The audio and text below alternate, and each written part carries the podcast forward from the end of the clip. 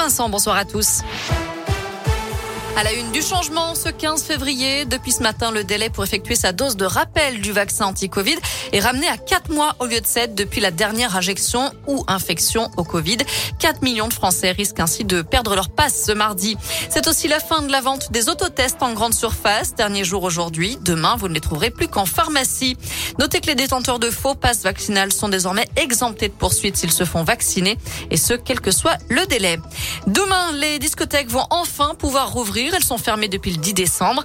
Demain, ce sera aussi le retour des concerts debout et la possibilité de se restaurer dans les lieux qui accueillent du public, comme les cinémas, les trains ou les stades.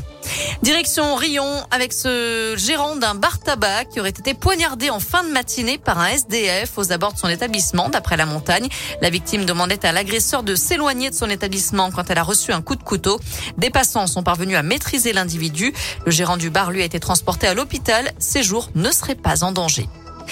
J'invite toutes les femmes qui souffrent et ont souffert en silence à se libérer enfin. Ce sont les mots ce matin de Fanny Agostini, l'animatrice clermontoise qui vit aujourd'hui dans une ferme en Haute-Loire, annonce dans Mediapart avoir porté plainte contre Jean-Jacques Bourdin.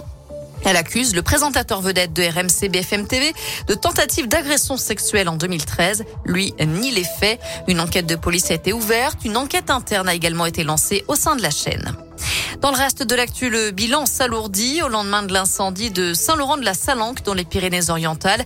Une nouvelle personne a été retrouvée morte dans les décombres aujourd'hui, portant à 8 le nombre de victimes. Les pompiers étaient à la recherche d'une femme de 66 ans, la dernière personne portée disparue après ce feu survenu dans la nuit de dimanche à lundi.